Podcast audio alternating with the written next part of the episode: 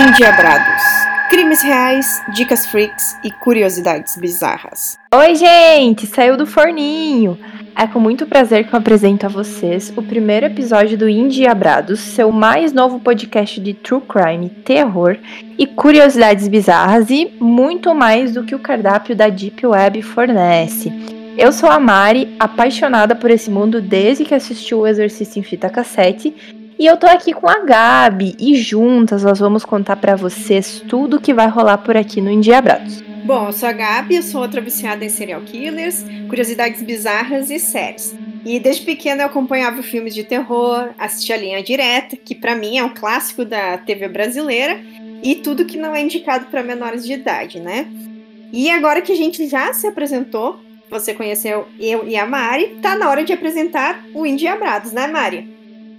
Então, gente, o Indiabrados, ele nasceu do meu entusiasmo e o da Gabi, né? Duas pessoas, duas garotas que gostam muito de filmes de terror, serial killers e todo esse universo estranho, né? Esses assuntos que eram assuntos do nosso dia a dia, né? Acabaram virando pauta e ideia desse podcast.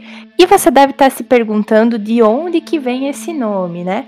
O indie de Indiabrados, ele é um trocadilho aí muito do inteligente para ilustrar nossa vontade de falar sobre o cenário underground, do true crime, do terror do interior.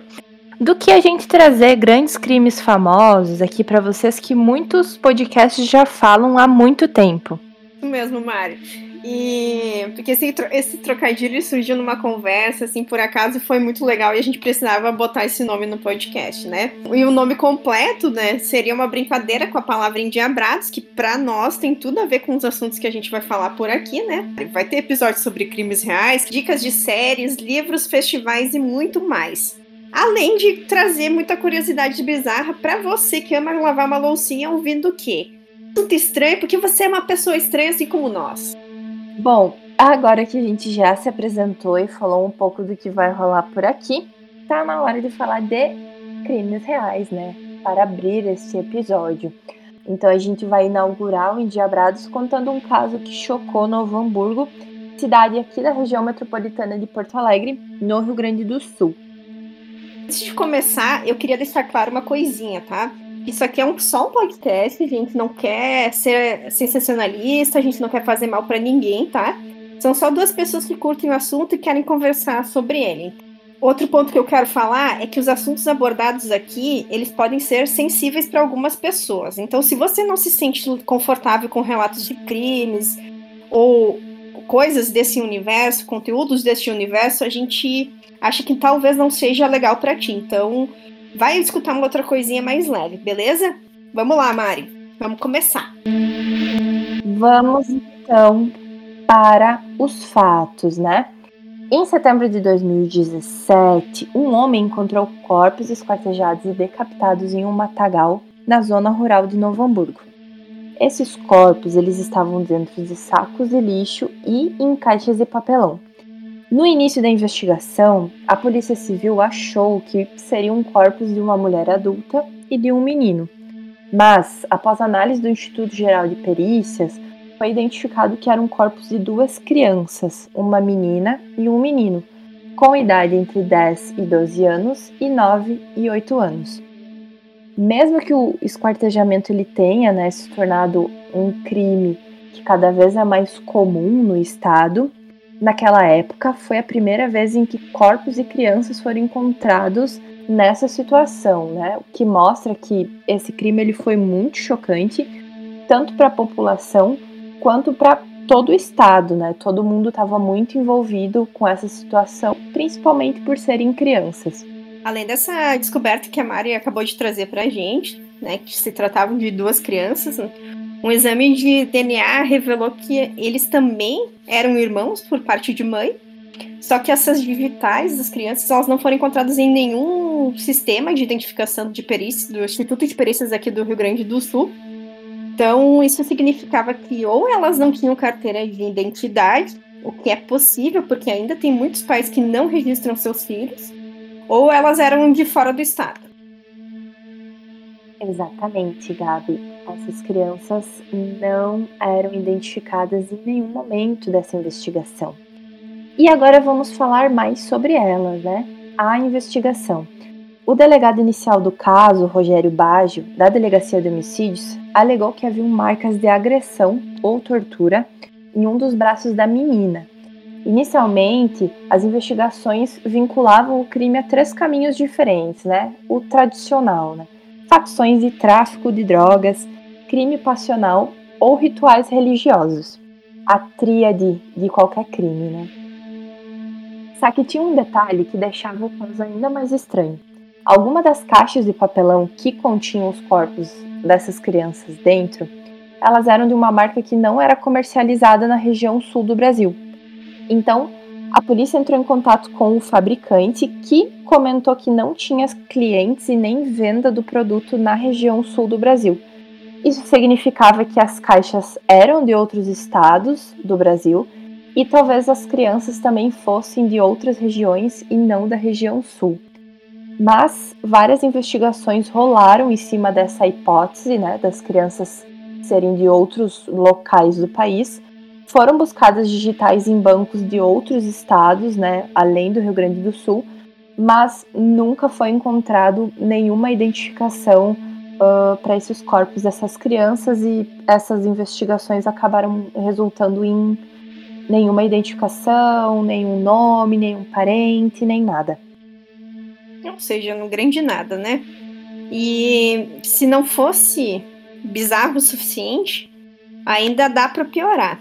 Depois de, muito, de rolar um pouco da investigação, em janeiro de 2018, o, vários jornais começaram a divulgar que a polícia do Rio Grande do Sul estava procurando três suspeitos de envolvimento num ritual satânico que teria sacrificado crianças esquartejadas. No caso, essas crianças que a gente está comentando.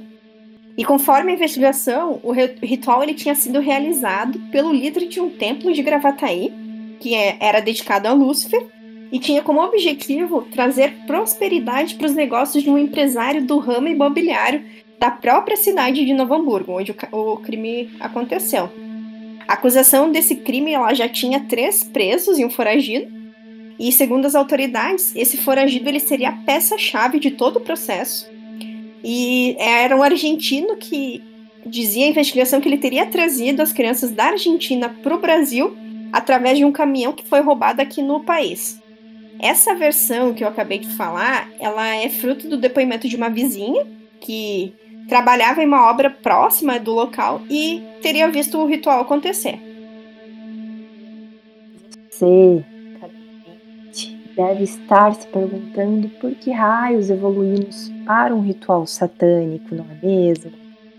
A questão é que o delegado Baggio, aquele que iniciou o caso, iniciou as investigações, três meses após uh, ter assumido né, as investigações, ele acabou saindo de férias em seu lugar assumiu o delegado Moacir Firmino, que fazia parte da quarta classe do escalão da Polícia Civil que para você, caro leigo, que não sabe, a quarta classe, a quarta classe do escalão da Polícia Civil é a última e a mais bem prestigiada de toda a carreira policial. E o que, que o Moacir fez? Pouco tempo depois de assumir o caso, ele revelou em uma coletiva de imprensa que ele tinha resolvido o crime depois de receber uma revelação divina que traria todos os caminhos e soluções para esse esquartejamento até então sem resposta. Então, né, esse fato narrado, até hoje ele é considerado um episódio super vergonhoso dentro da história da Polícia Civil do Rio Grande do Sul, e ele acabou sendo corrigido rapidamente pela própria instituição, com o indiciamento do delegado Macir, que respondeu na justiça por fraudar as investigações.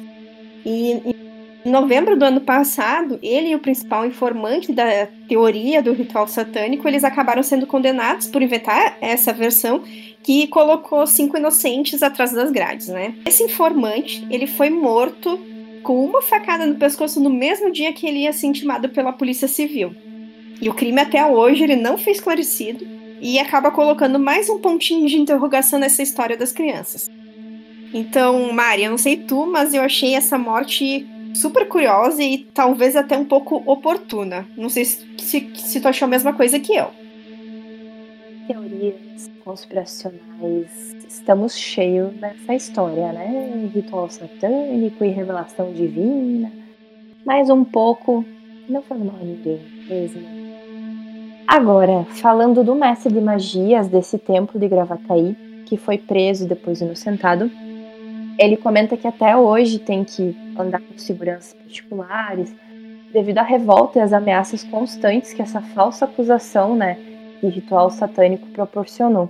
Infelizmente, até hoje o caso ele segue em aberto na delegacia de homicídios de Novo Hamburgo e ninguém sabe quem são essas crianças, por que isso aconteceu com elas, de onde elas são. É, não se tem praticamente nenhuma informação sobre esse caso, né? Elas foram enterradas como indigentes no cemitério da cidade de Novo Hamburgo, sem cerimônias e muito menos sem a procura por parte de algum familiar. Isso é a parte mais triste de toda a história, né? Porque além do assassinato ele não tá nem perto de ter uma solução, as identidades dessas crianças até hoje não foram reconhecidas ou reveladas e também nenhum familiar nunca apareceu em procura ou então fazendo alguma relação com esse caso. Uhum. A, além de não ter sido solucionado, né? o que eu acho chocante assim é que ninguém procu nunca procurou por essas crianças, então chega a dar um dó no coração, assim, porque eu achei esse crime bem, bem chocante.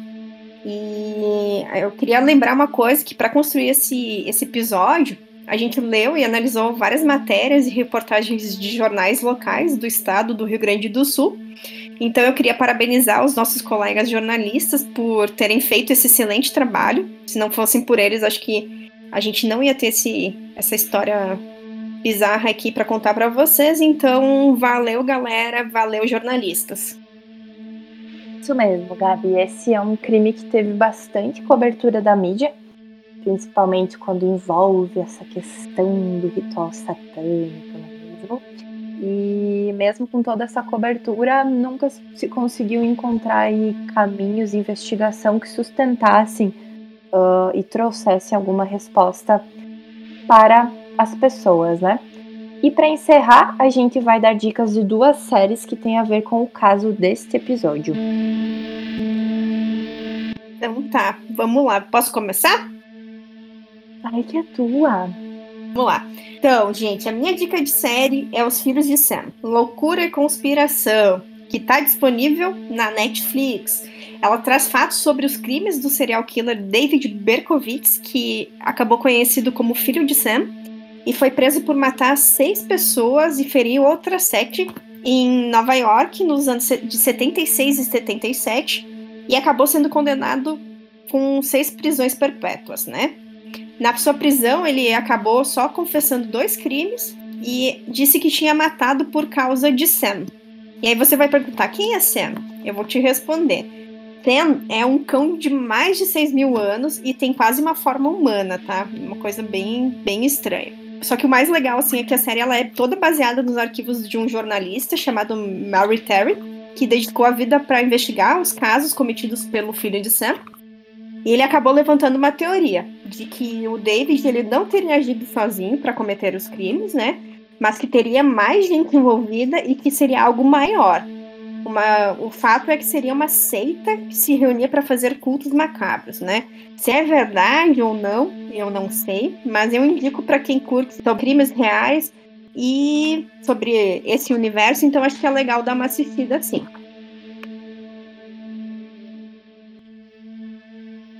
Já assisti, meninas, fiquei paranoica. Indico. Aquelas.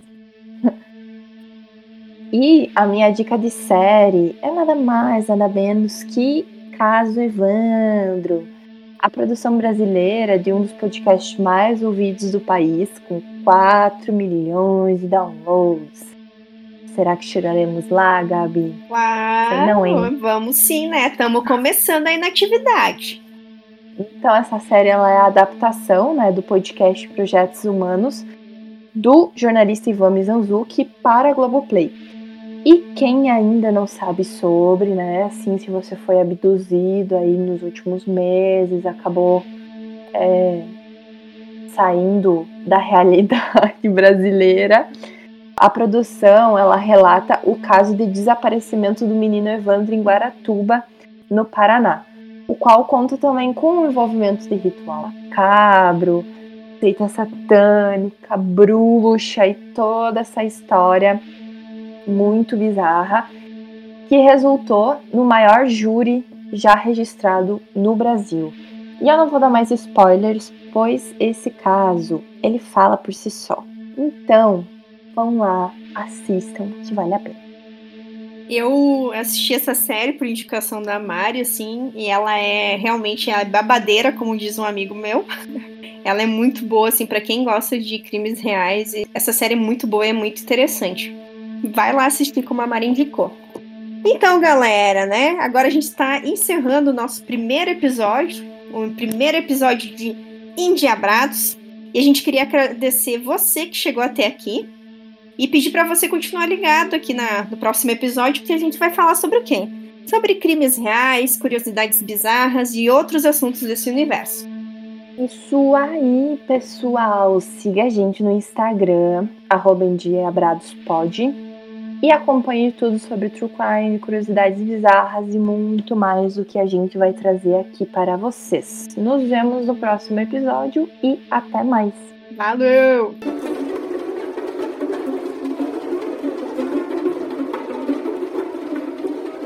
Indiabrados. Crimes reais, dicas freaks e curiosidades bizarras.